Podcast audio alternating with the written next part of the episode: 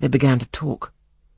Their conversation eased me completely. Frivolous, mercenary, heartless, and senseless, it was rather calculated to weary than enrage a listener. A card of mine lay on the table. This being perceived brought my name under discussion.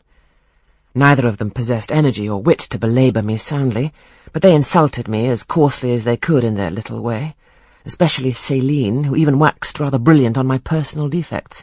Deformities, she termed them. Now it had been her custom to launch out into fervent admiration of what she called my beauté mâle, wherein she differed diametrically from you, who told me point blank at the second interview that you did not think me handsome. The contrast struck me at the time, and Adele here came running up again. Monsieur, John has just been to say that your agent has called and wishes to see you. Ah, in that case I must abridge.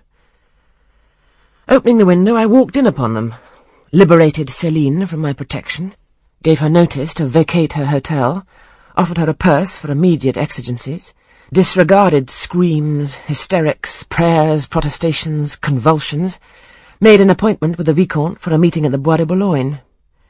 Next morning I had the pleasure of encountering him, left a bullet in one of his poor etiolated arms, feeble as the wing of a chicken in a pip, and then thought I had done with the whole crew.